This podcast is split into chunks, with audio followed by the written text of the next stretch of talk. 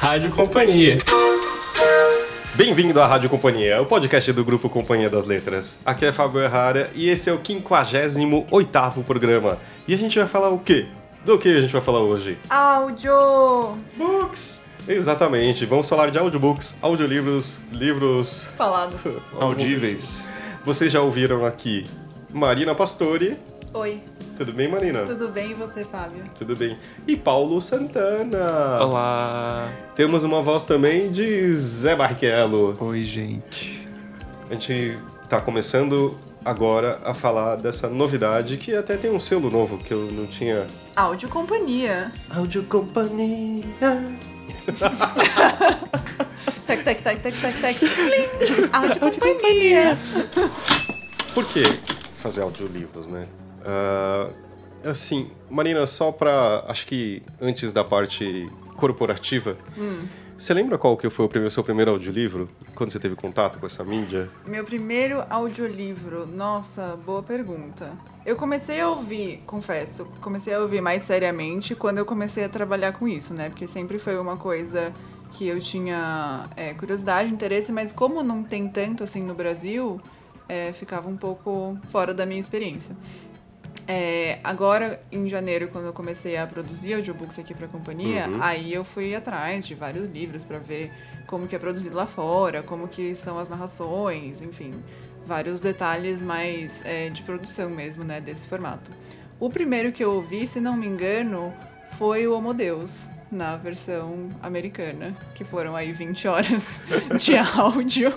Aí foi uma verdadeira, uma verdadeira imersão no formato, né?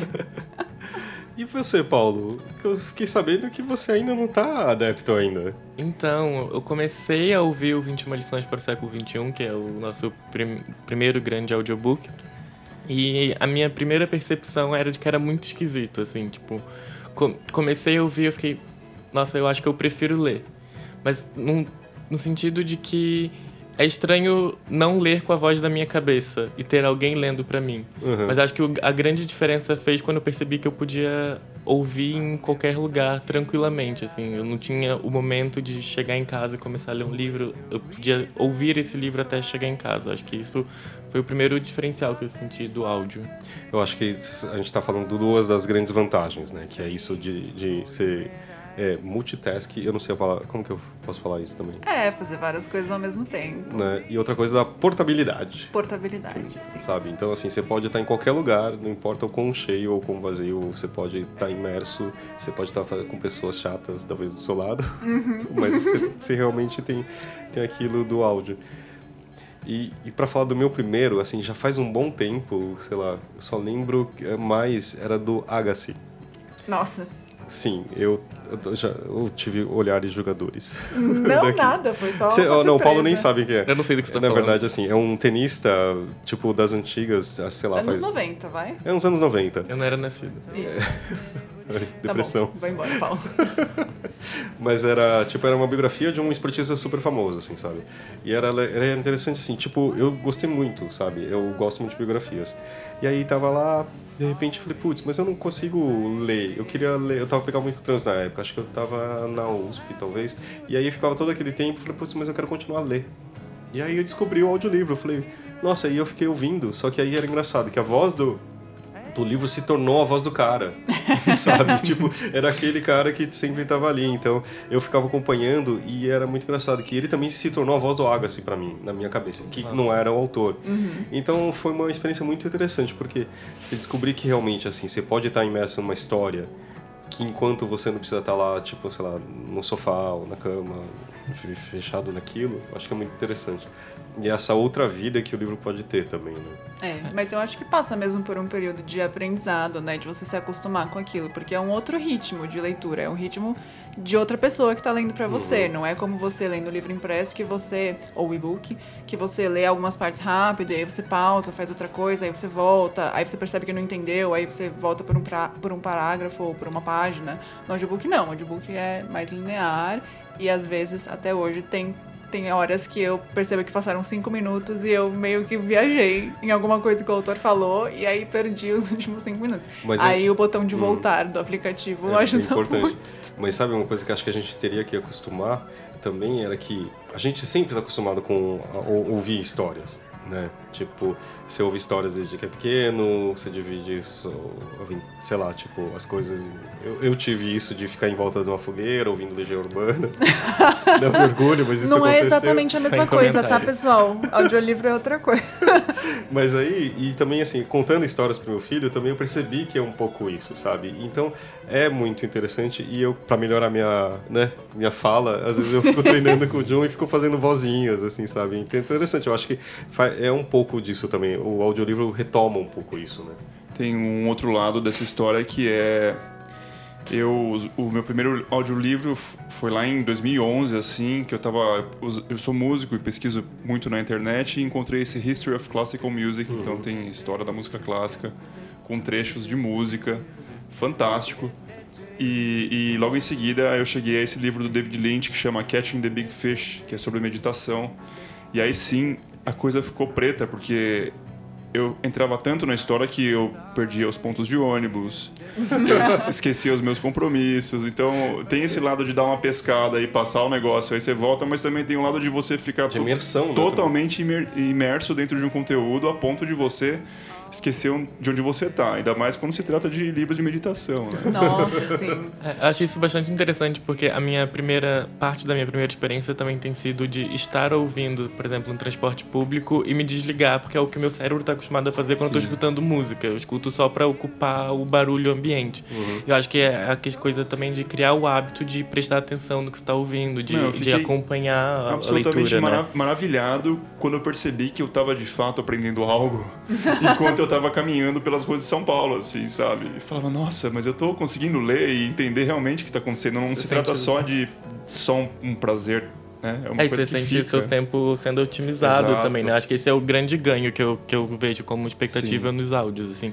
Porque, sei lá, na rotina pesada de trabalhar numa editora e ir pra faculdade depois, sempre pegando muito trânsito, eu sinto que eu perdi o tempo da leitura, que foi uma coisa que, sei lá, me fez chegar até aqui, né? Uhum. Eu acho que com o áudio tem uma tendência, uma expectativa de recuperar isso, de usar todo o tempo possível para ouvir histórias e consumir histórias. Pode acontecer também de você, no caminho da sua reunião de trabalho, estar escutando um livro de litera- literatura russa, alguma coisa assim, e chegar um pouco esquisito para conversar com as pessoas.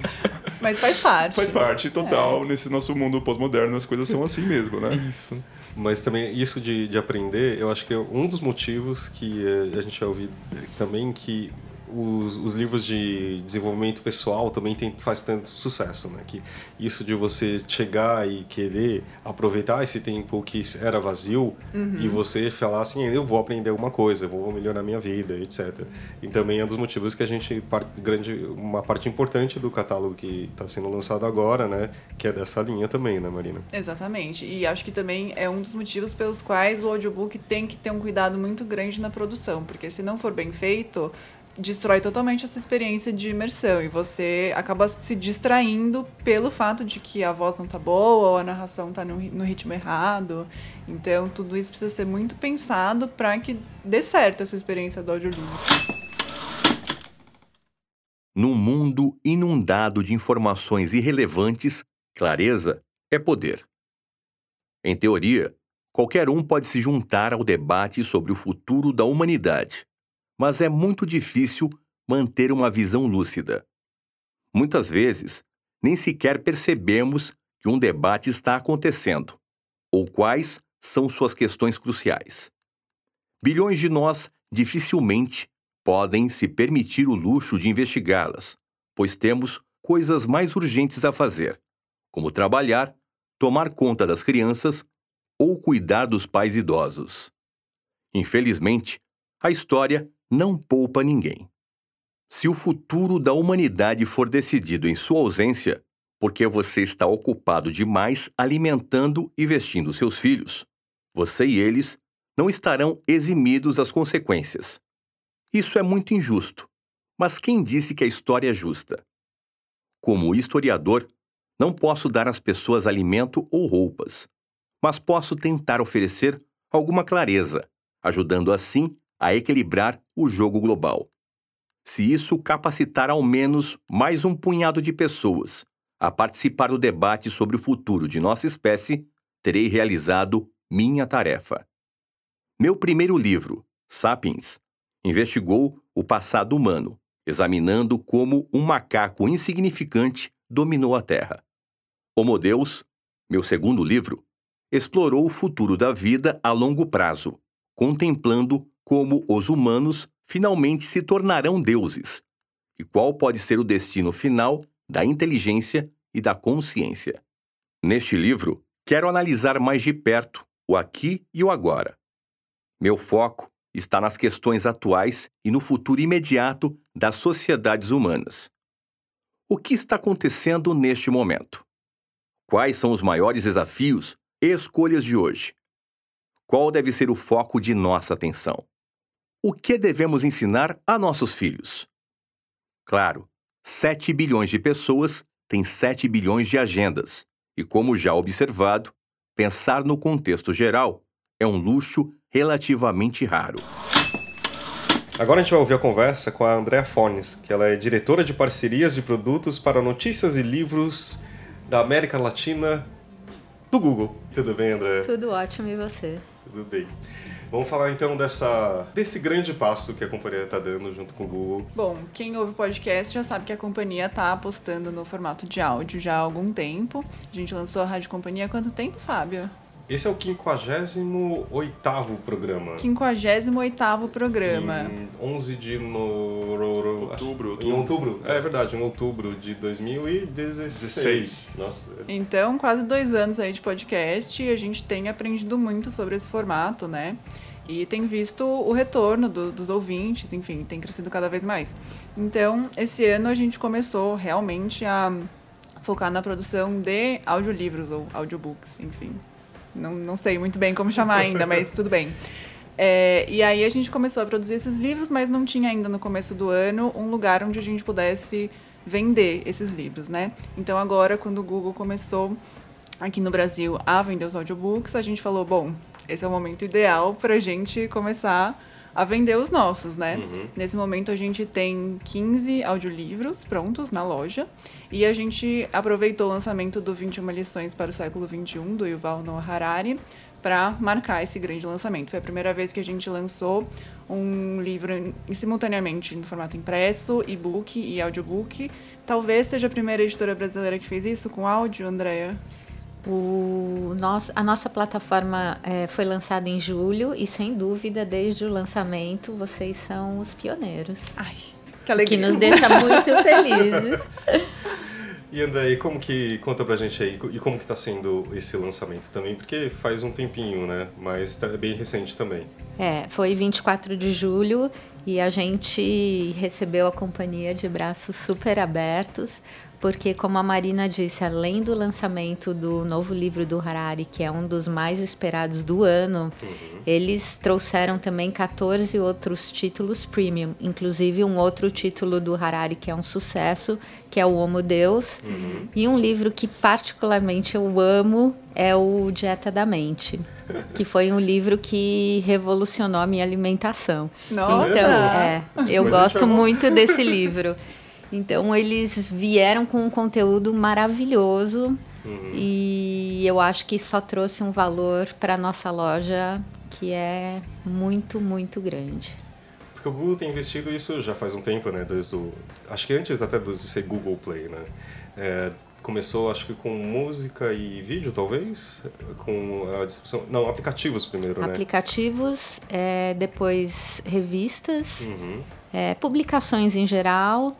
É, aí a gente teve música e agora os livros, e-book e, audio, e audiobook, ou audiolivro. É, isso é. Mas essa é uma pergunta que, que tem surgido bastante, né? Por que, que agora investir em audiobook? Por que, que 2018 está sendo um ano tão importante para esse formato? Eu posso responder pelo Google. É, a gente está fazendo uma aposta muito alta em conteúdo é, de áudio. Uhum. Então, é, com o Assistant, que é o assistente do Google, a gente está produzindo, não o Google, mas a gente está produzindo com parceiros, né, uma quantidade bastante significativa de áudio.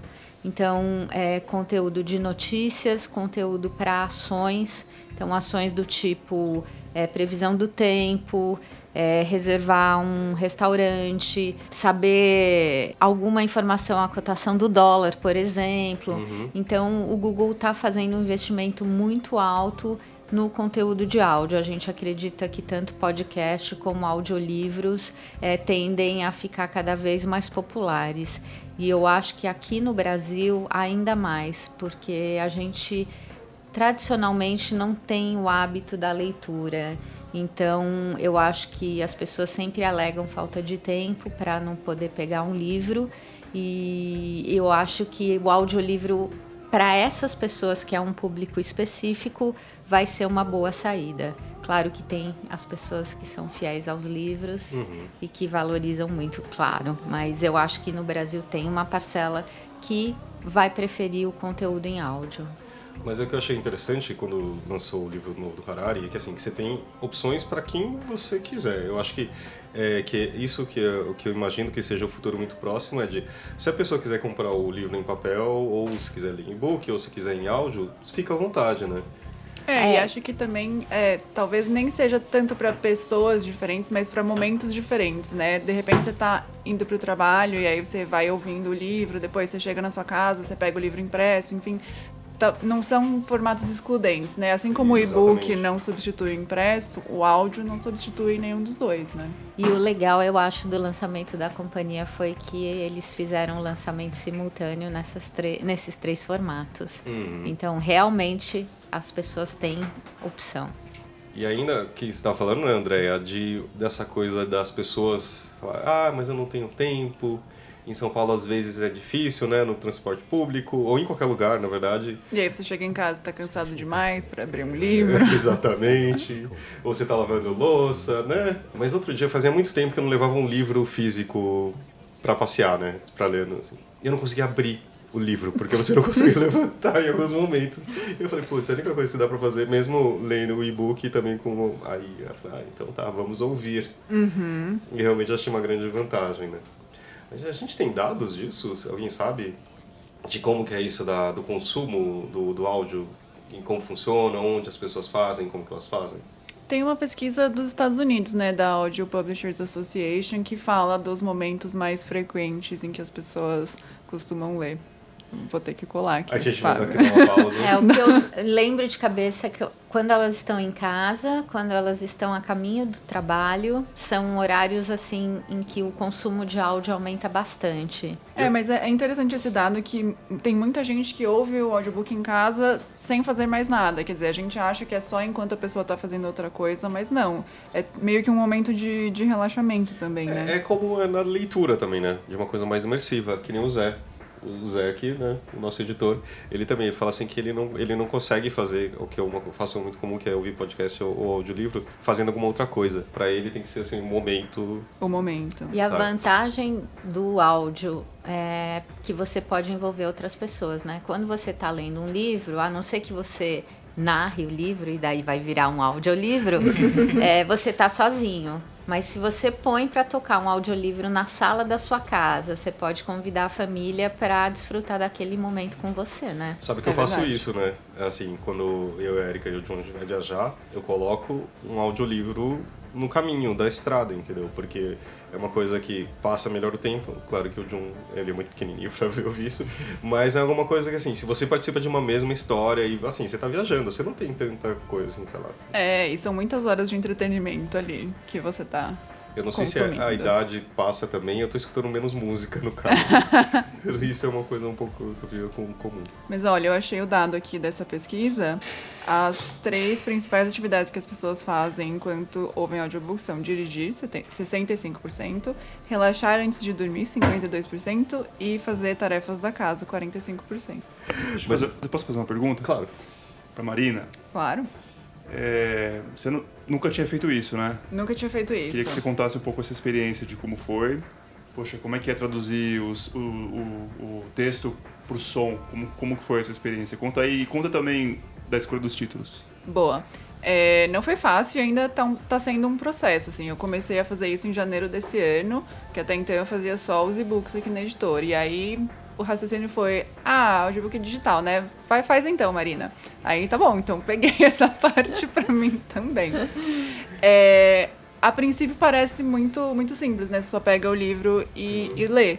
Mas tem muita coisa envolvida, né? Primeiro achar o narrador certo, que é muito diferente você pegar, por exemplo, um locutor profissional que faz publicidade ou alguém que faz dublagem e colocar para fazer um audiolivro, que é um projeto de muito mais fôlego, né, literalmente. É, então, você tem que achar a voz certa para aquele livro, porque senão o projeto todo desanda, né? Impossível, é muito desagradável você escutar um livro que está com uma voz que é inadequada para aquele, a média aquele de título. horas desses 15 títulos é, são várias horas. É, né? tem, o Homo Deus, por exemplo, tem 19 horas. Então, se você pega uma voz que você não gosta para você ouvir durante 19 horas. Eu acho que não vai ser. Pode passado. ser uma tortura. Pode ser uma tortura. Então, acho que esse foi o primeiro desafio. E também encontrar é, estúdios que tivessem habituados a esse trabalho, né? Porque tem muito estúdio que faz música, que faz dublagem, que faz publicidade, mas que faz audiolivro aqui no Brasil, pouquíssimos. Então, foi um conhecimento que a gente também foi desenvolvendo meio que em parceria com esses estúdios. É, sobre a escolha dos títulos, foi, tem vários fatores aí, né? Primeiro, o 21 lições foi uma oportunidade de lançar os formatos simultaneamente, então esse foi a nossa nosso grande projeto. Mas a gente também olhou muito para o mercado internacional para ver que tipo de títulos que funcionam especificamente para áudio, né? Então a gente viu que, por exemplo, a não ficção mais voltada para negócios, para desenvolvimento pessoal, é muito procurada nos Estados Unidos e em outros mercados, né? Posso te interromper um Claro. minuto? É, desde o nosso lançamento, a gente viu que os títulos que é, foram mais procurados e vendidos em audiolivros foram os de negócios barra autoajuda, Uhum. Sim. que é um, uma autoajuda para o empreendedor, É. para o negócio. Esses foram um sucesso na loja até agora. É, e a Google. gente tem vários títulos nessa linha, né? Por exemplo, o Mindset, que a gente lançou também agora, o Inteligência Emocional. Então, foram títulos que a gente apostou nesse começo. Por outro lado, também tem alguns outros títulos que são super clássicos do catálogo da companhia que a gente achou que precisavam estar aqui. Então, um exemplo é o Antes do Baile Verde, da Lígia Fagundes Telles, que, como o Fábio bem lembrou, também foi um dos nossos primeiros e-books É verdade. né? Então a gente escolheu essa autora também para estar entre os nossos primeiros lançamentos.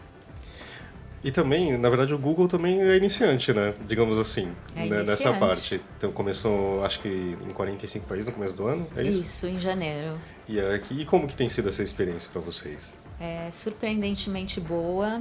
É, a gente demorou um pouquinho para lançar porque a gente achou que não tinha um volume adequado de títulos. Mas quando nós lançamos já havia mais de 2 mil e alguns, é, agosto, setembro, três meses depois do lançamento a gente já está com mais de 3 mil títulos na, Pô, tá na loja. Então está sendo muito bom. E ainda sobre a produção, Marina, assim, o, o- é só a voz que a gente escuta? Como é que é a, a estética do, de um audiolivro aqui da companhia? Assim? O que, que vocês Por procuraram? enquanto, a gente está fazendo só livros com narração é, linear, um narrador só, sem muita, sem trilha sonora, sem uma nenhuma superprodução assim. Mas é, para o futuro, talvez alguns tipos de livro a gente possa partir para um outro caminho. O livro infantil, por exemplo, a gente está pensando numa outra proposta, com trilha sonora, enfim, porque né, é um outro segmento. É, para ficção também, é, pode, podem ter projetos em que a gente opte por mais de um narrador para representar os vários personagens e tal. É, eu acho que essa preocupação de como é a narração é uma coisa que tem aparecido nas redes sociais, assim. Acho que é importante a gente dizer que não é uma narração robótica, de um, não é um robô que está lendo o texto, né? Uma pessoa especializada em, em narrar que está fazendo. Porque, enfim, alguns comentários eram pessoas achando que era uma iniciativa de acessibilidade somente, que era uma coisa pra, apenas para deficientes visuais, mas não é. é também serve para esse público, mas é uma coisa que, enfim, é, é um outro jeito de ler, né? É, é uma outra coisa. Até, por exemplo, para acessibilidade, uma coisa que é super importante é a descrição das imagens, que é uma coisa que a gente faz no e-book. Agora, no audiobook, Aí não, aí é diferente. Inclusive, livros que têm imagens, isso é uma coisa que eu descobri durante o processo. O A Dieta da Mente, por exemplo, é um livro que tem muitos gráficos, que tem receitas no final. E aí eu fiquei, eu olhei aquilo e falei, bom, e agora? Como faz, né, no áudio? Mas no Google Play a gente tem a possibilidade de incluir um PDF com material adicional. Então, quando você compra o audiolivro, você recebe esse PDF, que aí você pode olhar as imagens, os gráficos, nesse caso as receitas também, porque senão tem, tem certos tipos de conteúdo que não, não funcionam no áudio, né? Mas eles têm que ser oferecidos de alguma forma para quem compra aquele livro. Não, e isso, assim, a questão da acessibilidade, eu acho que eu, lendo um pouco sobre isso no passado, começou assim, né? O audiolivro, acho que nos Estados Unidos, começou como uma, como para obviamente para ajudar pessoas que não conseguiam ler. Mas com o tempo isso também já, já quer dizer, não com tempo, já existia no Brasil, tem a, como a Donina Novil faz isso voltado para deficientes visuais. Uhum.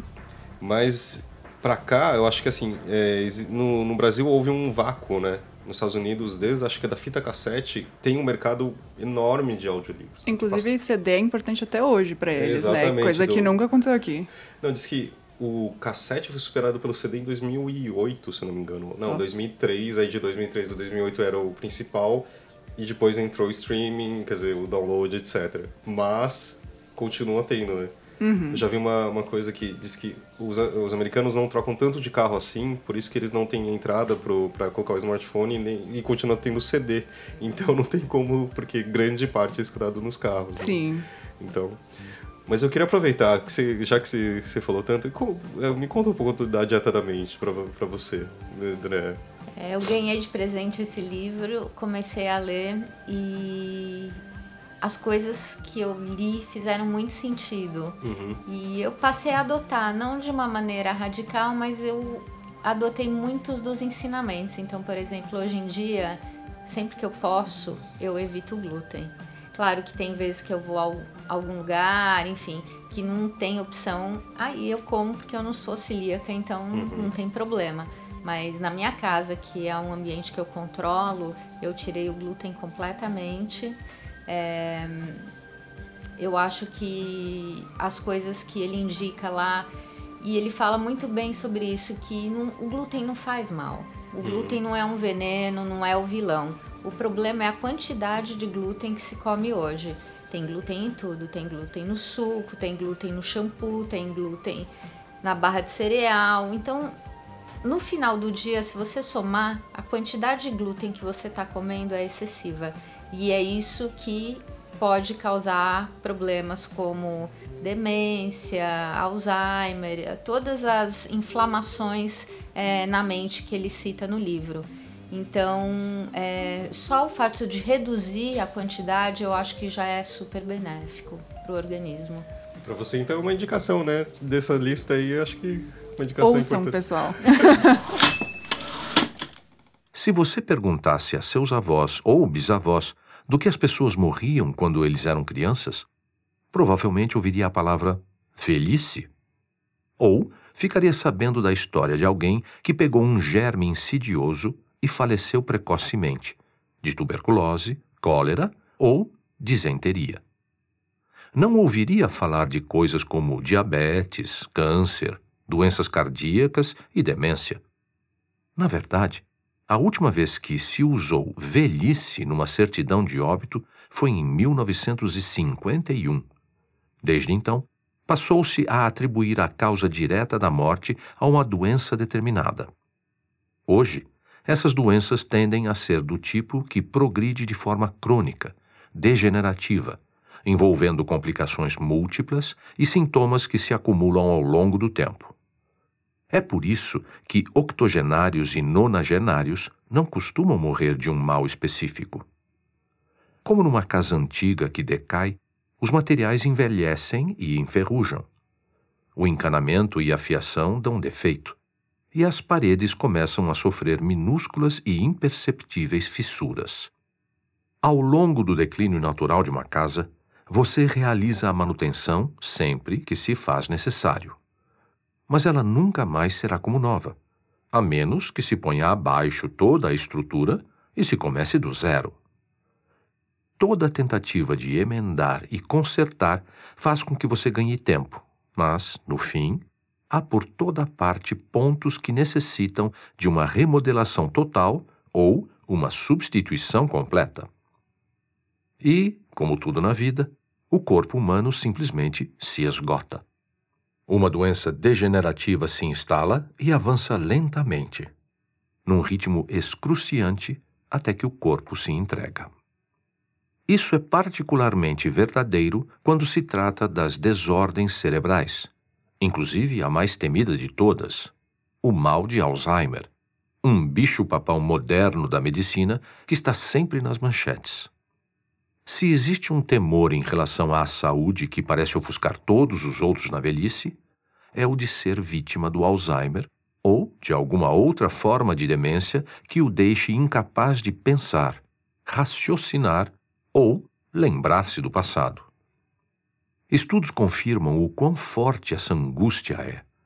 Em 2011, uma pesquisa realizada pelo Instituto Harris Interactive para a Fundação MetLife mostrou que 31% dos americanos temiam a demência mais que o câncer ou a morte.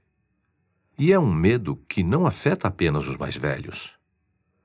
Existem vários mitos duradouros em relação ao leque de doenças degenerativas do cérebro, incluindo o Alzheimer. É genético, é inevitável com a idade e é quase certo se você chegar ou passar dos 80. Calma lá. Estou aqui para lhe dizer que o destino de seu cérebro não está nos seus genes. Não é algo inevitável. E se você sofre de algum outro tipo de desordem cerebral, como cefaleia crônica, depressão, epilepsia ou variações extremas de humor, a culpa pode não estar no código do seu DNA. Está naquilo que você come. A ideia é de a gente mostrar aqui, gente, o, o máximo do, dos títulos que você vai ver que assim, a gente já falou do 21 lições, do uhum. Harari, também do Homo Deus. Dieta da Mente. Dieta da Mente. Uh, do Antes do Baile Verde e Um Coração Ardente da Lígia, né? Sim, duas Lígias. É muito bom. Uh, Casos e Casos, Esther Perel. Uhum. Uh, Dias Perfeitos, Rafael Montes. Felicidade do Lucro, do Márcio Fernandes. Inquebrável de, do Paulo Miazal e Fernando Fernandes. Uhum. Que é legal que ele mesmo narra um ele livro. Ele mesmo narra, sim. Muito bacana. Inteligência Positiva, da Shirzad Chamini. Parabéns. Quase. Mindset, que a Marina tinha comentado também, da Carol S. Dweck. Uhum. Os livros dos Ressignificados, do Acapoeta, do João Doiderlin. Também narrado pelo próprio. Muito bom. O Monge que Vendeu Sua Ferrari, de Robin Sharma. Tópicos Utópicos, do Eduardo Janetti. E são esses, né? São esses, os pr primeiros 15. E são vários tipos de narração também, como vocês viram, também são vários tipos de título, né? São. É, inclusive, se você comparar, por exemplo, um título de não ficção, o Homo Deus, por exemplo, uhum. com o Dias Perfeitos, dá pra ver que são narradores completamente diferentes, o estilo de narração é diferente. No Dias Perfeitos é um ator, então é, os diálogos, por exemplo, são muito mais é, trabalhados uhum. do que o Homo Deus, que é uma narração mais, mais séria, né? Que é uma não ficção, enfim. Marina, você acompanhou alguma gravação? Acompanhei, acompanhei a gravação da Capoeta. E como é que é? Eu, é? O locutor erra muito assim, tem que ficar voltando, você ficou se descabelando lá? Não tanto, é que a gente coloca uma coisa das coisas que a gente aprendeu foi que tem um limite para quantas horas dá para gravar num dia, né? Você acha que você vai passar oito horas do seu dia gravando, mas depois de três horas a pessoa já está muito cansada e aí os erros começam a aparecer. Aí acaba sendo muito improdutivo. Então a gente estabelece esse limite, três horas por dia, no máximo. E você começa a reparar também, né? Que você fala assim, o, o, é o, o começo do capítulo tá, tá com uma energia diferente, né? Sim. né? Estamina, assim, e depois você vai cansando. Gente, falar cansa muito. Você já experimentou falar três horas seguidas? É já. péssimo. É, tipo... ia falar assim com a responsabilidade de se fazer entender, né? Sim, exatamente. É, a gente vai vai conversar com o Durval, que é o nosso grande parceiro do, do FX Studios mais tarde, é, e ele tem esse, muito esse cuidado, quer dizer, ele acompanha todas as gravações e ele vai batendo o texto do livro como que a pessoa está falando. Então, se tem algum erro, ele já para na hora e aí a gravação é, parte de um pouco antes para para não ter também tanto trabalho na edição, né? Porque depois você ficar editando 19 horas de áudio, quer dizer que foram gravadas, sei lá, 60 horas. Então, se você já tivesse cuidado na hora que a pessoa tá narrando, fica muito mais fácil. Eu sempre penso nisso quando assisto uma série, uma série que eu quero muito ver. Aí eles lançam os 10 episódios. Eu consumo em dois dias. Sim. Agora, as pessoas que trabalharam naquela série levaram meses, se não anos, para fazer o trabalho. Com audiolivros também, né? É um, um processo cuidadoso, leva tempo. Aí a pessoa, em, dependendo do. Não o Homo Deus, que é bem longo, É. mas ela vai consumir em três horas. E tchau. Então. Isso é uma coisa louca de pensar, né? Ah, mas pode Todo. ser que ela mude pra sempre depois dessas três horas também. Não, sem Sim, dúvida. com certeza. Sem dúvida. Mas isso do consumo rápido, né, é, é um pouco aflitivo, né? Versus o trabalho que deu para produzir, né? Pois Não. é, e acho que esse é o grande desafio, né? Porque quando começou o e-book, por exemplo, claro que tem um, um trabalho importante na produção do e-book, mas é um trabalho que você consegue fazer em escala maior. Hoje a gente produz 30, 40 e-books por mês facilmente, tá no nosso fluxo de produção. Agora, produzir 30 audiobooks, nossa. E agora a gente vai ouvir uma conversa com Durval Gama, do FX Studios. E o Durval é o produtor de, da grande maioria desses 15 títulos que a companhia lanç- ela acabou de lançar. E dos que vem aí por aí também, né? Como é que vai, Durval? Tudo bem? Tudo bom, Fábio? Você? Prazer estar aqui com, com vocês e muito feliz com esse, esse lançamento geral de vários títulos que a gente estava fazendo ao longo dos meses e ver a criança nascer, né? É verdade. Ô, Fai, a gente tá, tá se ouvindo meio diferente, né? Então, a gente tá aqui onde os, os audiolivros são feitos, né? Nossa, tá, sua voz tá muito bonita, tô achando. Obrigado. Hum, Então- Nós três, né? Então a ideia também, a gente queria mostrar primeiro, eu tô fazendo mostrar entre aspas o esse ambiente, né, Co- de Uhum. como e de um pouco como é feito esse essa nova mídia onde essas histórias são contadas, né. Durval, conta um pouco desse processo, acho que desde o começo. Então assim, Tá. a Marina fala assim: "Ah, Durval, vamos fazer o, um livro da, da Lígia, por exemplo". Tá. Uhum. E como que foi a escolha, por exemplo, da, da voz? E como que começa essa história? Tá. É, são vários processos diferentes, até na escolha. Uhum. E além de ser um processo todo muito subjetivo, né? Do que eu acho, do que a Marina acha, do que o ouvinte tá achando, né? Então a gente tenta se aproximar ao máximo para agradar todo mundo. Uhum. Ah, então, um exemplo, assim, eh, como eu e a Marina já estamos um pouquinho azeitado aí todo na- no processo, a gente está num, num, num período que ela já conhece um pouco mais os narradores, Uhum. né?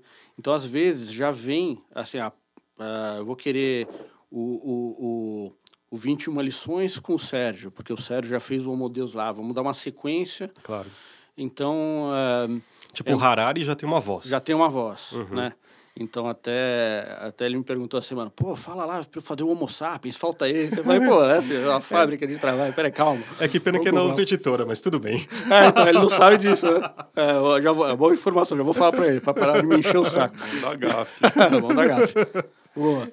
Então, assim, tem, um, tem uns, uns livros que já vêm, assim, ah, vamos fazer com aquele, vamos fazer com esse, vamos fazer com esse. É, tem outros que ah, eu tô em dúvida, o que, que você acha? Aí, às vezes eu falo, eu acho que esse livro vai casar, é, esse livro da Lígia vai casar com a voz da Jo, vai ser sensacional. Uhum. E aí eu faço, vou te mandar um teste. Eu gravo uma- um trechinho para ela de uma página, mando para para Marina, falo, putz, legal, é esse.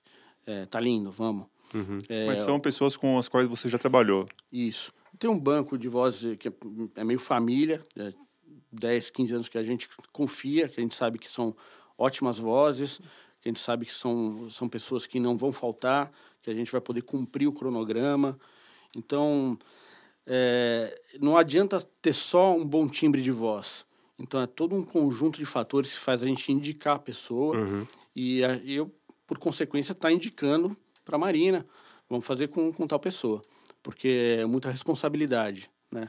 E o Durval, ele tem uma experiência, estava contando pra gente antes de começar, uma experiência grande em produção de áudio, porém em audiobooks. Uhum. Estamos apre aprendendo junto. Ah, já Sim, tem uma sim. experiência e tanto Mas aí. continuando a aprender. Creio que seja um certeza. aprendizado de todos, inclusive de quem Sim. lê, né? com certeza. O que, que você sentiu aí da, da parte dos locutores também? É... Eu acho assim, é um mercado assim, apesar da gente estar há três anos, uh, a FX em si, é, é novidade para muita gente. A gente tá, já produziu, que eu comentei com você, 70, 80 títulos já nesses três anos. É, é bastante. Uhum. E a gente sabe o quanto demorou para fazer cada um deles. É... Imagino que os primeiros ainda demoraram ainda mais, né? E com esse certeza. aprendizado, né? É, a gente teve que aprender realmente. É, mas é, a gente teve ao longo do processo, como a gente começou a trabalhar com essas duas primeiras plataformas que chegaram no Brasil, é, eu entrei em contato com as duas, marquei reunião com as duas e consegui começar a trabalhar com as duas. Então a gente começou, eles entraram no Brasil, a gente começou a fazer os títulos. Então uhum. por isso que a gente já está há algum tempo. Mas os primeiros foi totalmente um aprendizado realmente, porque a gente teve que é, pegar todos esses 20 anos da FX, colocar do lado e falar, bom, isso aqui é um outro segmento. Como é que a gente vai fazer? É porque aí... até o estilo de narração é um pouco diferente, né? Sim. né? Não é, acho que é, é diferente de dublagem, é diferente de narrador. É totalmente diferente, totalmente diferente. A pessoa fica, a gente faz sessões de três horas é, por livro por dia. Isso dá um total. Vou começar a falar um pouquinho de estatística. Por favor. Não sei se vocês iam perguntar, mas já Não, vou... mas seria, já é ótimo. É. Então a gente a gente sabe que aquelas três horas vão gerar para a gente uma hora de áudio limpo, que a gente chama, uhum. uma hora de áudio editado. Quantas páginas mais ou menos você tem ideia? 30 páginas. 30 páginas. 30 páginas. É uma, assim, numa, numa situação normal, usual, uhum. 30 páginas vão gerar uma hora de áudio limpo. Isso, assim, 90% das vezes é essa estatística. Então, a gente consegue realmente dar uma data de, de entrega, uhum. né? a não ser que tenha algum fator é, totalmente estranha, a pessoa esteja doente, não possa vir gravar. Então, a gente tem como fazer a entrega realmente da, da, da data né, de, finalização. Então, a gente passou primeiro assim, a gente escolheu uma voz. Uhum. Depois você tem essa três horas por dia de um livro, vai, de o Harari, eu não, não lembro quantas eu vozes pensando aqui, né? Então, quantas, vo quantas, quantas, horas? Quantas, quantas horas de gravação? 19 horas, né? Ele falou, né? Homo Deus, 19 horas e o 21 lições, 13 horas e 45 minutos. Isso é o tempo bruto, né? De, o tempo que você teve de trabalho, Não, né? não, isso já é o líquido edita editado. Então você teve isso vezes 3, foram... Isso vezes 3, exatamente. For, isso assim, de gravação. Aí você pega esse tempo, você multiplica o de edição para duas horas. Então você tem aí, é, vamos arredondar para 20, meu Deus, 60 horas de gravação é, e 40 horas de edição, fora a revisão. Mas, e aí, assim, imaginando, então, na outra parte do processo, uhum. é, a pessoa está lendo. Eu achei interessante porque você usa tablet, né? Sim. Porque tem um detalhe. Por que, que você usa tablet e não um livro físico? A gente sempre trabalhou com papel, é, né, uns anos atrás e tal, mas a gente, assim, para uma pessoa que está ouvindo um audiolivro, aquela imersão é total, né? Então, qualquer barulhinho, uma passada de mão na roupa, um, um soluço, é, aí voltamos, o barulho do papel é, pode incomodar e, e, tirar a pessoa daquela atenção, né? Então a gente tenta eliminar qualquer tipo de ruído. Então, inclusive o papel. Então a gente é só, além de ser, né, é super ecológico, a gente está eliminando e fazendo esse controle de qualidade do áudio. Porque o, o Durval está falando isso, uh, não é um preciosismo. A gente está numa sala que tem uh, é, é carpete? A gente fala assim, tem, tem vários uhum. carpetes, tem um tratamento, tem um tapete. Tem pedra. É, tem pedra. Quer dizer, ele é ele estava contando que a reflexão e absorção tu, todo a porta juro parece de um submarino tem o que vocês chamaram acho que é algo parecido a isso uhum. então assim por quê ah, principalmente no audiolivro é diferente de música etc como não tem trilha você ouve só entre aspas, a voz. Exatamente. Então, a não então, ser que tenha um, ser um, livro, um audiolivro infantil com trilha sonora acompanhada. Exatamente, mas qualquer é. coisa, se eu falar muito, sabe, uhum. né, que eu, agora o pessoal vai ficar louco, porque o, o microfone que está usando aqui, ele é diferente, todo o equipamento é diferente do que a gente usa para o podcast. Vocês, claro que vocês vão perceber essa diferença agora. Você uhum. falou em timbrar, né? A, a, como uma Sim. das primeiras fases, né? É a primeira fase de toda. Após a seleção do, do locutor, aprovado, a Marina aprovou cara chega, ou a menina, a atriz, o ator, o narrador, narradora, a gente, primeiro, posição, em pé, sentado, uhum. posiciona o microfone, faz toda a timbragem, e a gente tenta conservar aquele timbre para o resto do livro. Só que são, a gente tem que garantir aquele, a gente faz uma fotografia mental daquele posicionamento. Uhum. É, às vezes a gente até tira a foto mesmo. E, e, assim, tenta manter a cada dia aquele timbre. Então, isso é uma coisa muito importante, porque uma diferença de timbragem, enquanto o cara está imerso no livro, o ouvinte está imerso no livro, pode tirar a atenção do cara. Fala, pô, nossa, agora... Eu vou tentar dar um tá exemplo. diferente. Tá. Vou, é o seguinte, eu tô falando aqui reto, certo? Tô, tô na posição certa, mas se eu falar assim, ó, você vai ver que eu tô começando, tô, tô soando diferente, não é isso? Le- ah, E aí- levanta, Fábio. E aí vou levantar agora. Tá. Então, assim, vocês estão vendo que está completamente diferente. Então, por quê? Porque as ondas estão percorrendo um espaço diferente, atrás tem o posicionamento diferente. Então, assim, tudo isso vai influenciar. E às vezes também, o jeito que a pessoa fala também, por exemplo, eu fico imaginando assim, eu sempre tenho na cabeça, se o, a pessoa mais velha, eu vou falar com algo mais, pensando no uma coisa mais grave, sabe? Se for uma pessoa mais, é, uma- uma- pensando numa criança, eu vou pensar assim, sabe? Falando um pouco mais Aham. é, ah, pro agudo, algo, algo assim. Quer dizer, tô fazendo... Sim, sim. É, O então, Fábio também é locutor, né? Estamos tentando. Ah, legal, legal. Tá. Mas, e você imaginando que você vai fazer de novo essas três horas por dia, por Uhum. dias e dias, Sim. e você manter essa coerência, Uhum. e você parar do primeiro capítulo até o vigésimo, você ter saber que e a pessoa foi igual. Exatamente. Até, assim, eh, acontece, a pessoa fica resfriada. Pô. Mais aqui em São Paulo, né? Eu tô resfriado, por Tá exemplo. resfriado, então. Amanhã, se- se- semana que vem, você vai estar um pouco melhor de voz, vai ser outro timbre. Uhum. Então, a gente... O cara chegou aqui resfriado, a gente não corre com o trabalho. É controle de qualidade mesmo. Então, ó, vamos marcar uma outra data até o cara tiver tá melhor e vamos gravar. E manter aquele timbre, aquela posição, aquele microfone. É o mesmo setup para cada livro, para cada narrador. A gente começou com um, a gente replica até o final. E a, e a relação é do locutor com o técnico. Não tem ninguém entre. Tem a direção, né? A- existe a direção. Sim. Que, qual que é o papel dessa- do diretor? Diretor é assim, a gente é, faz o seguinte, tá acompanhando direto o texto, junto, junto com a narração. Então, é, Quer dizer, então assim, eu tô, eu tô lendo, eu sou um narrador, você Sim. também tá com o mesmo texto, acompanhando, palavra a acompanhando palavra. palavra a palavra. Então, assim, tem um ponto de interrogação, não deu entonação de pergunta, vamos voltar. É, Exclamação, ah, não exclamou. É, Mudou o personagem. cê- não, Mudou é o que, personagem. não é que você faz a voz dele, mas é, você Exatamente. muda um pouco a, É. a agudo, Modulação, grave, talvez. modulação. Às vezes o narrador tem dúvida. Pô, como é que você faria essa. Uhum. Como é que você faria essa frase? A gente passa mais ou menos o que a gente tem na cabeça para fazer. Ah, faz uma pergunta dessa forma. É, que mais? Erro de, de, de português. E às vezes até no, no PDF vem um, vem um erro no PDF. Claro. Então a gente corrige o PDF já na cara do gol. Uhum. Aí eu às vezes aviso a Marina. é, ó, tem um errinho no PDF, a gente já corrigiu o áudio. Uhum. Né? Porque tem coisas de, português que você sabe que tá errado. A revisão.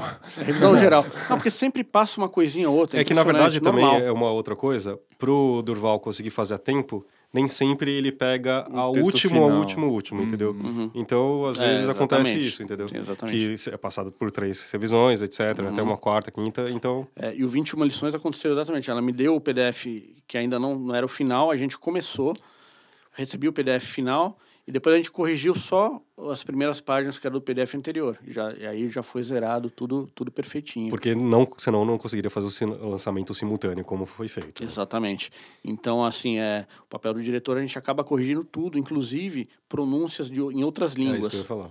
Então a gente consegue. Ah, um locutor, ah, ótimo, timbre, ah, mas não sabe como é que pronuncia em Se sueco. isso é francês ou se é uma pronúncia inglesa. Como é que faz para resolver aí? Você liga, fala com a editora ou você que faz Não, a pesquisa? A, gente faz tudo.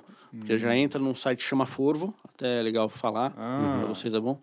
E, e a gente coloca a palavra lá, dá um copy-paste, pão, e aí pesquisa, vê se tem aquela palavra locutada é, para a gente Hum, aprender bacana, e repassar para o narrador. Então a gente procura até as pronúncias estar estarem todas em ordem, né? Uhum. Isso é Meticuloso importante. esse trabalho, hein? E aí, então, assim, você tem a direção, depois Uhum. disso tem, tem as grava a gravação. É, é, a gravação e a direção eh, são simultâneas. Uhum. E aí a revisão, depois disso, qual que é o... é, A gente, às vezes, está editando paralelamente o livro. No caso do 21 lições, a gente, na diária, acabava de gravar, já editava. Gravava e editava. Então, ele saía da sala 1, vinha para a sala 2. E o que, que é exatamente editar, Uhum. no caso de som? Editar, a gente vai pegar todas aquelas emendas. é, ah, o cara errou. A gente faz, já faz uma emenda em tempo real para não ficar um monte de áudio. Quer dizer, é, a gente não fica gravando, o cara erra e continua gravando, não. A gente já corrige na hora. Só que ficam as emendas. Então a gente faz os crossfades, faz os fades, né? Junta um áudio com o outro. Quer dizer, é, é, por exemplo, se eu fosse editado agora, de repente assim, falar, ah, hoje estou no FX Studios. Uhum. Estúdio ou Studios? É Studios. Ah, então tá certo. Uhum. Então, estou aqui no FX Studio. Se eu falar errado, aí, de repente, eu falo assim, ah, se eu falar só Studios. Então, ele, o, a palavra Studios podia soar diferente do que eu falei da primeira vez. Uhum. Então, eu falei assim, estou aqui no FX Studios, sabe? Se fosse uma edição mal feita. Uma- então, aí você faz toda a forma... É, a que gente regrava esses estúdios em tempo real para ficar bom, só que vai ficar uma emenda entre o FX e o estúdio, vai ficar um corte. Então a gente precisa fazer um crossfade ali, que é fazer um xizinho. É um xizinho, você fez um xizinho ali, volume, você né? juntou né, os dois áudios. Só que a Pra ficar edição... imperceptível que foram feitas em dois momentos diferentes. Exatamente. Só que a edição é um processo muito mais complicado do que só os fades em si. Uhum. Então tem a limpeza de cada barulho bucal. Então você quer... Feito. Tá Nossa, falando. Então, cada, cada, cada, tipo, barulhinho de boca, É a respiração, né? respiração também, se a respiração é muito exacerbada, Uhum. a gente pega aquele áudio e reduz ele, deixa... A gente não elimina para não ficar robótico, para ficar natural. Uhum. Às vezes a, tá, a respiração tá muito feia, a gente tira, bota um silêncio no meio. Ou às vezes a gente equilibra, coloca, eh, diminui bem a respiração, então fica uma respiração mais leve, não incomoda quem está ouvindo. E tira pe- cada barulhinho de boca. E deixa a pessoa respirando, né? Afinal, é um ser humano. Tem que respirar. o, audiolivro, né, o audiolivro dá uma morrida no meio. né? É, não, isso não é bom. Não é bom, não é bom. Então a edição é muito, é muito complexa também, por isso que demora tanto tempo. E aí vai pra revisão, é isso? Isso, terminando a gente manda para revisão. E quem, como que é esse processo? Alguém tá ouvindo junto com o texto, é isso? Exatamente. Alguém da companhia? Não, é da FX. Daqui também. Isso, daqui também. É Gente, que todo. trabalhão. É, dá, dá um trabalho. A revisão ela vai ouvir todo o áudio editado, já então Uhum. assim, muita coisa já não tá mais lá de erro, de barulho. Então ela vai estar ouvindo o quê? Tá. Tudo o que passou por mim, tudo o que passou pelo Silvano, ou por outro diretor, ou por outro técnico que esteja fazendo daqui, e vai pegar, é, é o filtro do filtro. Então ela vai anotar no Excel, a gente tem uma planilha toda eh, com vários dados, né? Então ela trabalha na mesma plataforma que a gente, na sala de cima. É uma das revisoras, a gente tem duas revisoras. E ela pega, a gente trabalha no Pro Tools, ela já eh, coloca umas bandeiras aonde está exatamente Hum, aquele ponto Ah, de tem um erro. probleminha aqui. Isso. Então, ela, além dela assinalar a, a bandeirada, que a gente chama, essa bandeirada ela tem, um, ela tem uma tradução no Excel. Então, a gente chama de R1, revisão 1, R1, bandeira tal, minutagem tal. Qual é o erro? Tal. Como deve ficar? Ah, faltou o S do estúdio. Exato. Aí. Então, eu vou batendo um por um quando a gente marca os retakes, que vamos chegar Uhum. aqui ao próximo processo. A gente consegue exatamente ir lá no ponto e otimizar, não fica aquela demora. Então, a gente vai um por um, linha por linha, eliminando. Durval, é, agora você está contando essa metodologia aqui pra gente, que parece que é uma coisa aposta, mas vocês desenvolveram esse jeito de trabalhar, sim, né? sim. Isso, co- como que foi esse desenvolvimento? Foi conversando com a editora ou foi errando mesmo? Não, foi, foi errando, aprendendo e, na verdade, otimizando, né? A gente, como é que a gente pode fazer melhor Claro que em tem muita... menos tempo e, e sem, é, sem- e, e mantendo a qualidade, né? Uhum. E nunca em detrimento à qualidade. Como é que a gente pode gerar volume mantendo a qualidade? Uhum. Então a gente foi otimizando dessa forma. Claro que a gente não vai falar isso aqui, mas é, que, eu, que eu tava lendo é que no começo do processo de fazer audiobook, um audiobook nos Estados Unidos custava cerca de 40 mil dólares.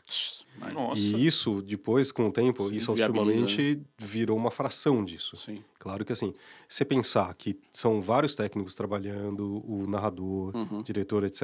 Então, assim, de novo, e o tempo, né, que é diferente. é- Não tem como Diferente. comprimir o tempo, por exemplo, da narração. Não tem como Uhum. Não você tem. fazer mais rápido. É não muita tem. hora de trabalho. Então, e eu queria imaginar você, leitor, assim, imagina você falando durante três horas. Aham.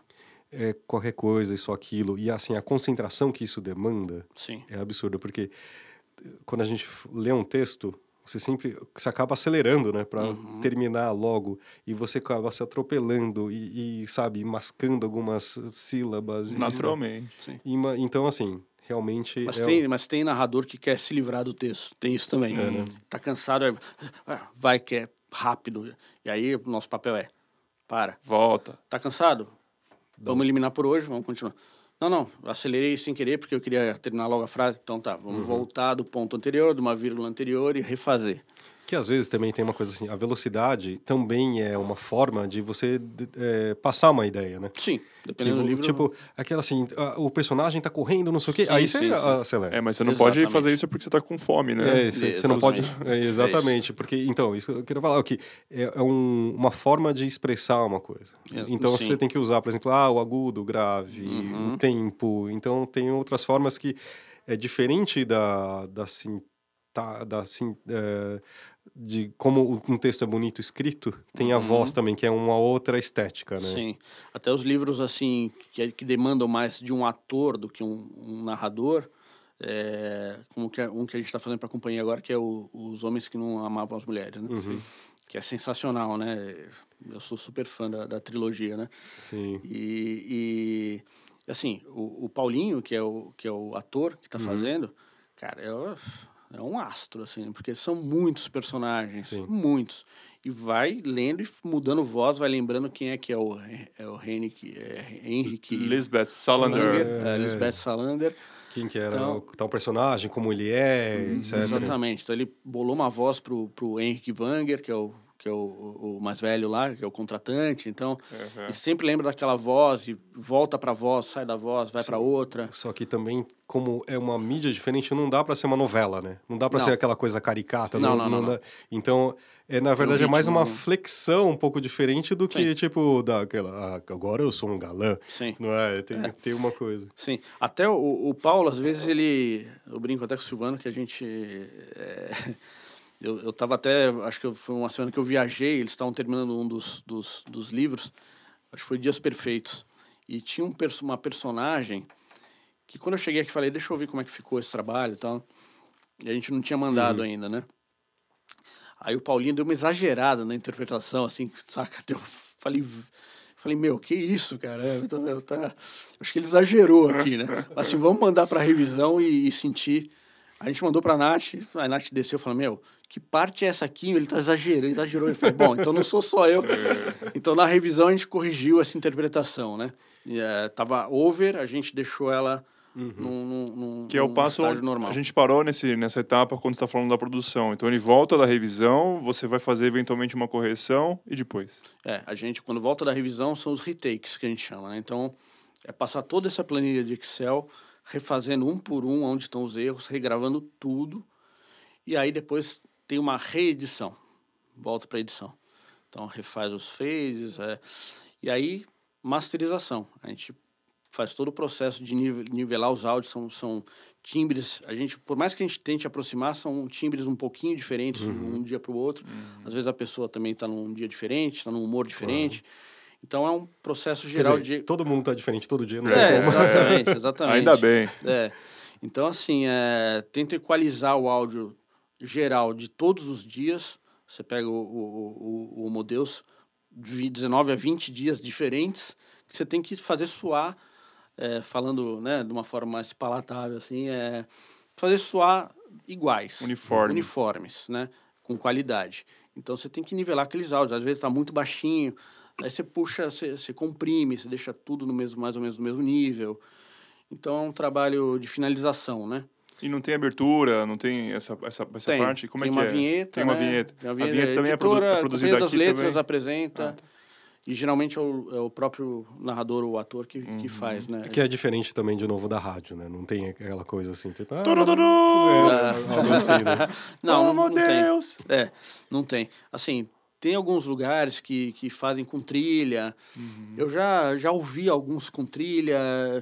Apesar de ser super fã de trilha, eu acho que a trilha funciona muito para os infantis. Uhum. É, Funciona muito. A gente fez os Minions aqui. é, três livros dos Minions com trilha sonora criada aqui na FX. é, e fi- foi, foi super legal. Um trabalho que está muito legal. É, então, assim, eu acho que para alguns livros não, não, não é legal ter trilha, porque você acaba se, é, ficando mais imerso na, estro- na história, assim, Claro. com, com a narração. mesmo, Claro, né? é, é, é o que, é tudo o que precisamos, né? É, Não precisamos de mais. É de, algu- é de uma, na verdade, no final, é alguém contando uma história pra você. né? Exato. Exatamente, é, exatamente. E com isso, eu acho que terminando o processo que se separaram, que, que Não que é curto. Não, que é bem Não é- longo, é trabalhoso, é meticuloso. E o Durval fez um ótimo trabalho. E eu queria Muito obrigado. Que vocês vão ouvir. Equipe toda. É, não, o pessoal aqui do FX é muito bacana e além de são muita gente boa, mas também super competentes. E eu Obrigado, queria, acho que pra gente ouvir um, um trechinho aqui que qual do deles você ficou feliz assim? Desses 15, Ué, desses primeiros aí. filhos, né? É, a um Marina falou a filho, mesma né? coisa, coisa. não, É, não, ela não, falou- não falou. Então bom sinal, né? Bom sinal. Sinal que ela, que vocês gostaram, que ela gostou, que eles gostaram, vocês gostaram. Qual você acha que o processo fluiu mais fácil? Desde a escolha, desde a foi foi mais fluido, foi mais tranquilo assim. O Monge foi super fluido, é, foi muito legal fazer. É, Mindset, eu me apaixonei um pouco porque casou a, a locutora Jo, ela tem uma voz super é, assim, ela encaixa muito para um audiolivro, porque tipo, se incorpora assim, é, é como se aquela negócio da voz interior que você estava comentando no começo. É, realmente se absorve, assim, ela tem uma voz super agradável, é, voz veludo, assim mesmo, é, feminina. E é um livro legal que você, né, você consegue aplicar para sua vida. Quando eu era uma jovem pesquisadora em início de carreira, aconteceu algo que mudou minha vida. Eu era obcecada pela ideia de compreender como as pessoas lidam com fracassos e resolvi estudar esse tema observando como os estudantes lidavam com problemas difíceis. Assim, levei várias crianças, uma de cada vez, a uma sala em sua escola, onde as deixei ficar à vontade com uma série de quebra-cabeças para resolver. Os primeiros eram bastante fáceis, mas os seguintes iam ficando cada vez mais difíceis. Enquanto as crianças resmungavam, suavam e se esforçavam, eu observava suas estratégias e investigava o que pensavam e sentiam. Esperava encontrar diferenças no modo como enfrentavam as dificuldades, mas percebi uma coisa que jamais havia imaginado. Diante dos quebra-cabeças difíceis, um menino de 10 anos puxou a cadeira para mais perto, esfregou as mãos, estalou os lábios e exclamou: Adoro um desafio. Outro, lutando com os quebra-cabeças, ergueu os olhos com uma expressão satisfeita e disse com ar de autoridade: Sabe, eu já esperava aprender alguma coisa com isso. O que há de errado com eles? pensei. Sempre havia achado que uma pessoa ou sabia lidar com o fracasso ou não sabia. Nunca imaginara que alguém pudesse gostar do fracasso. Essas crianças seriam excepcionais ou teriam encontrado alguma coisa nova? Todos temos um exemplo a seguir. Alguém que nos indicou o caminho no momento crítico de nossas vidas. Aquelas crianças se tornaram meus modelos de comportamento. Evidentemente, sabiam algo que eu desconhecia e eu estava decidida a descobrir o que era a entender o tipo de mindset capaz de transformar o fracasso em um dom. Que sabiam elas? Sabiam que as qualidades humanas, tais como as habilidades intelectuais, podem ser cultivadas por meio do esforço. E era isso que estavam fazendo, tornando-se mais inteligentes. Não apenas o fracasso não as, as desestimulava, como nem sequer imaginavam que estivessem fracassando achavam que estavam aprendendo. Eu, por outro lado, achava que as qualidades humanas eram esculpidas em pedra. Ou você era inteligente ou não era. E o fracasso significava que não era. Simples assim. Se conseguia planejar os êxitos e evitar os fracassos, a qualquer custo, poderia continuar sendo inteligente. Os esforços, os erros e a perseverança não faziam parte desse panorama. A questão de saber se as qualidades humanas podem ser cultivadas ou se são imutáveis é antiga.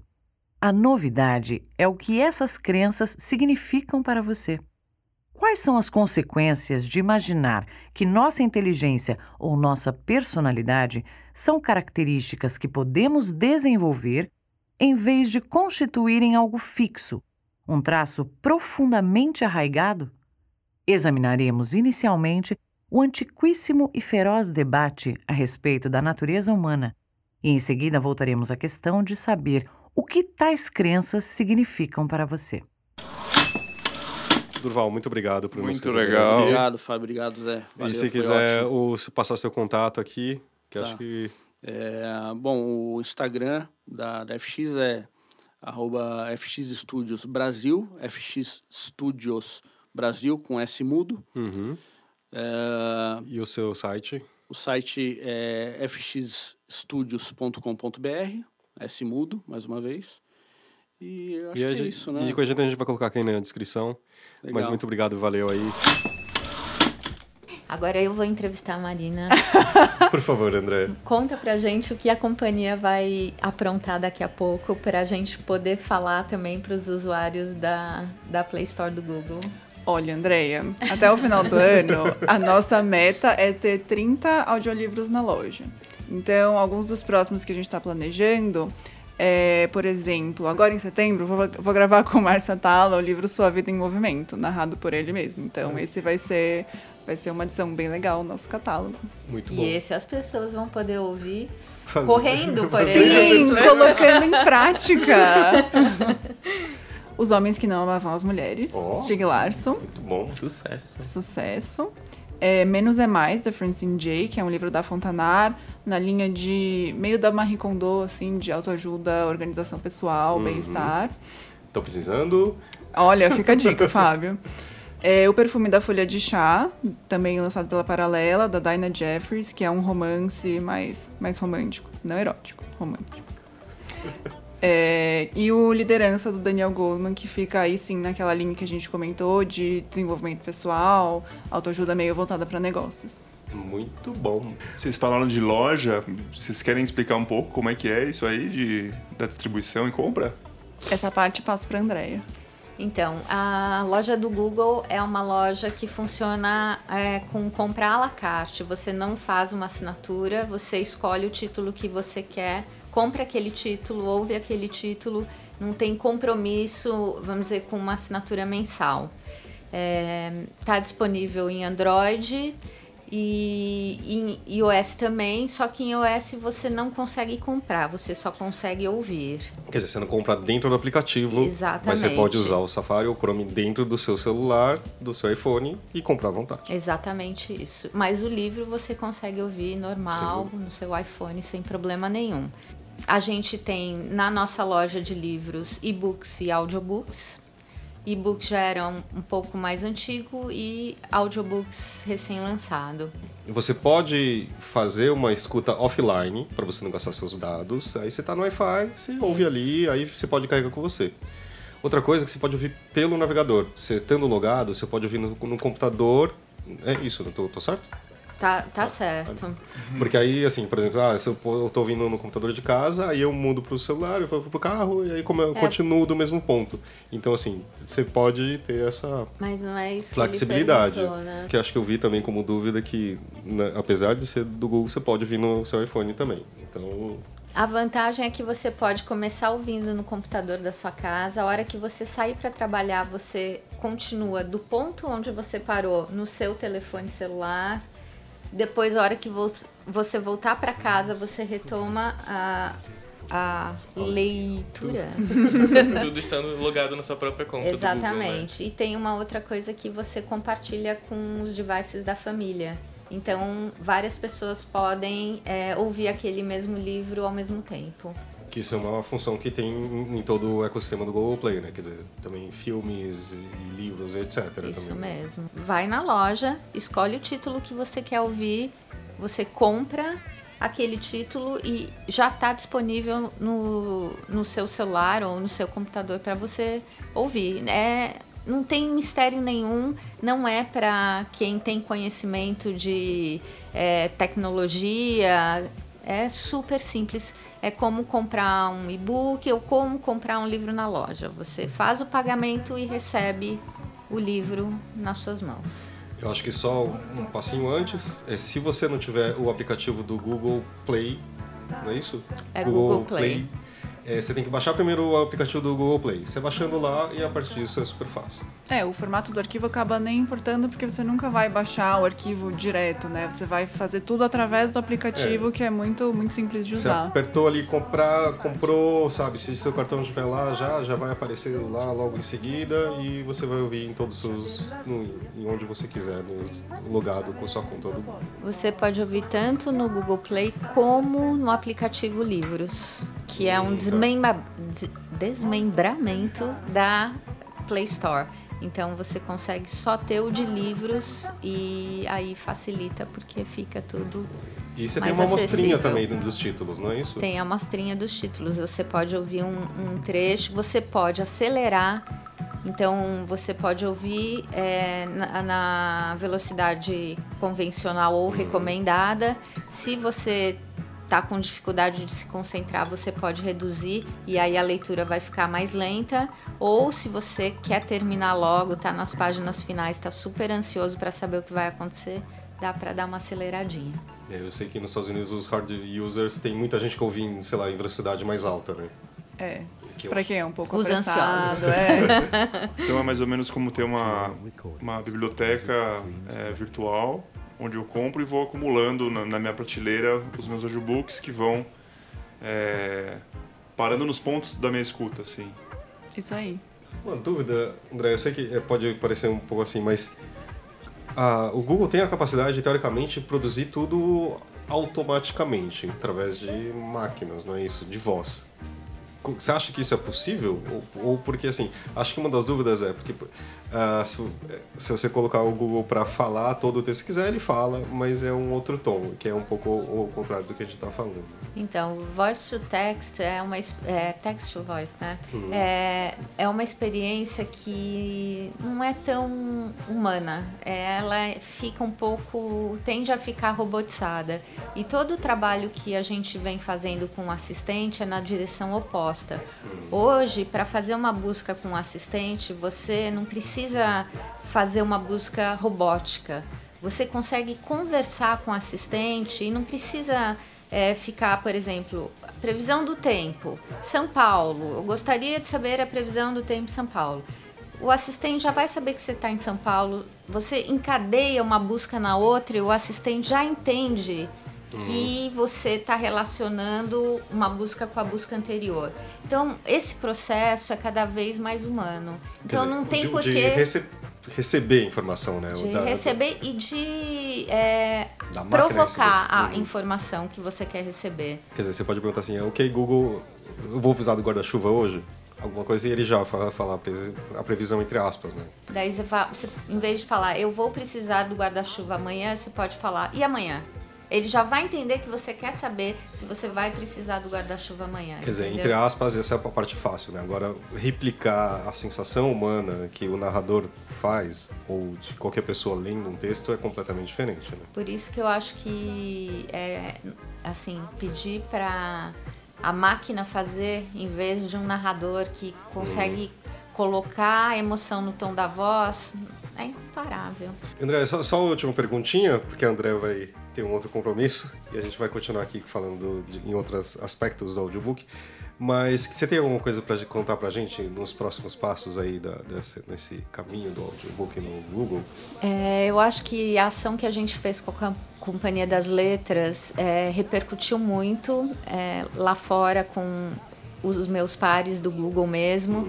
Eles gostaram muito da iniciativa de a gente trazer livros é, exclusivos e premium, sabe, títulos que são muito procurados e que são vão trazer um valor muito grande para nossa loja. Então, é, lá fora as pessoas é, aplaudiram a gente ter feito essa parceria com a Companhia das Letras. E eu queria agradecer vocês por Ai, isso. eu que agradeço, fico feliz. André, muito obrigado pela conversa, viu? Obrigada a vocês. É isso aí.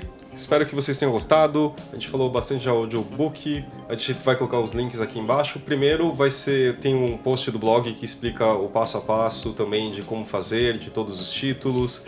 E lá também tem os li- links para fazer também as compras no, no Google. E é isso aí. Marina, muito obrigado. Eu que agradeço. Paulo, valeu. Obrigado, querido. E, gente, se tem algum título aí que você gostaria muito, muito, muito, a gente vai fazer o possível. Escreve agora pro rádio.companhiadasletras.com.br e a gente vai estar aqui esperando.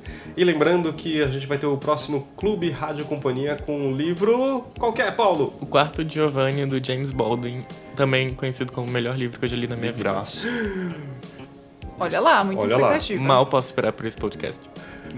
Mas é, o livro realmente eu tô. Não acabei, mas é um livro incrível. Tem, vai ter o link também aqui na descrição, ou procura lá no Facebook da Companhia das Letras. Tem um evento lá para você colocar as suas observações, a sua análise e você vai também concorrer a dois livros. Muito obrigado.